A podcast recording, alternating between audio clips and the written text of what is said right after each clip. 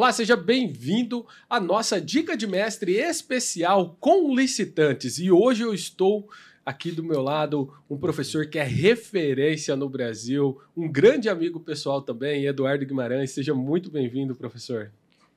Antônio, mais uma vez, é sempre uma grande satisfação estar com você para a gente tratar sobre temas que a gente gosta muito, né, Antônio? Temas Exato. que tratam aí das contratações públicas especificamente. Não, não vou falar, não, vou deixar você falar. Antônio, é melhor, é melhor. Mas uma grande satisfação estar aqui nesse momento, nesse evento e poder né, contribuir aí com os nossos é, ouvintes, a todos aqueles que estão nos assistindo, para a gente trocar um pouquinho aí de, de experiência e de conhecimento sobre contratações públicas. Muito legal. Mas é, eu não posso é, deixar de iniciar te perguntando qual o seu sentimento de estar aqui no Com Licitantes? O que você tem sentido nesse, nesse evento, vendo o pessoal? Qual que é a energia do Com Licitantes, Edu?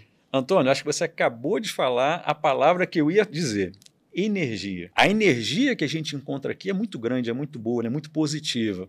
Perfeito. Porque a gente tem mais palestrantes, a gente tem um público maior.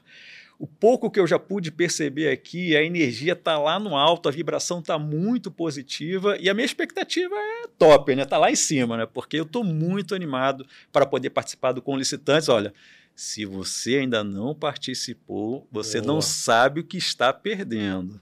Mas vamos lá, que aqui é o quadro Dica de Mestre especial com licitantes. E o Edu, que é o nosso mago das planilhas, eu quero já aproveitar, Edu, porque é uma dúvida que muitas pessoas têm e que foi mandado muitas perguntas relacionadas a isso para o jurídico do Com Listantes e também nas redes sociais e também viajando aí Brasil afora, a gente ouve, que é o seguinte, Edu eu sou fornecedor, eu estou iniciando, ou até mesmo eu já sou um fornecedor experiente no mercado, em especial dedicação exclusiva de mão de obra que mais utilizam, mas uhum. podemos ter em, em outras áreas.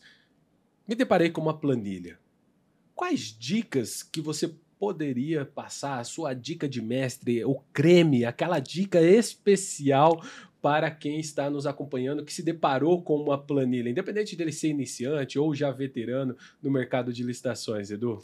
Antônio, quando você fala mago das planilhas, eu, lembrei, eu lembrei do mestre dos magos, lá da Caverna do Dragão, e se eu pudesse, eu sumiria com essas planilhas, né? Porque realmente boa, o que a gente boa. encontra hoje na, na prática é uma extrema dificuldade, tanto do lado da administração pública quanto do lado das empresas, na elaboração das planilhas de custos e formação de preços.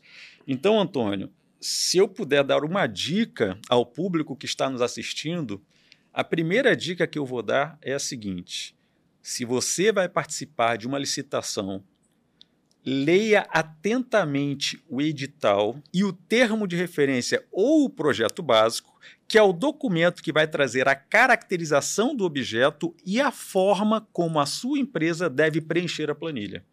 Porque um ponto importantíssimo é que a planilha de custos e formação de preços, ela pode variar de acordo com a complexidade de cada objeto que será contratado pela administração. Então vamos lá. Se eu estou falando de uma licitação onde a administração pública pretende simplesmente comprar material, certamente tem uma planilha onde a empresa vai ter que preencher para demonstrar os seus preços unitários e, consequentemente, o preço global. Entretanto, uma planilha mais simplificada.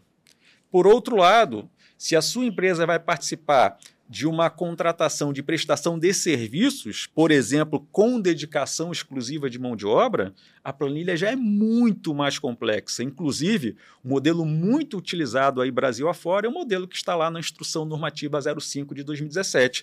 E tem mais, nem sempre a administração pública segue exatamente aquele modelo. Então é fundamental que você, ao ler o edital, reconheça qual é o formato de apresentação do seu preço.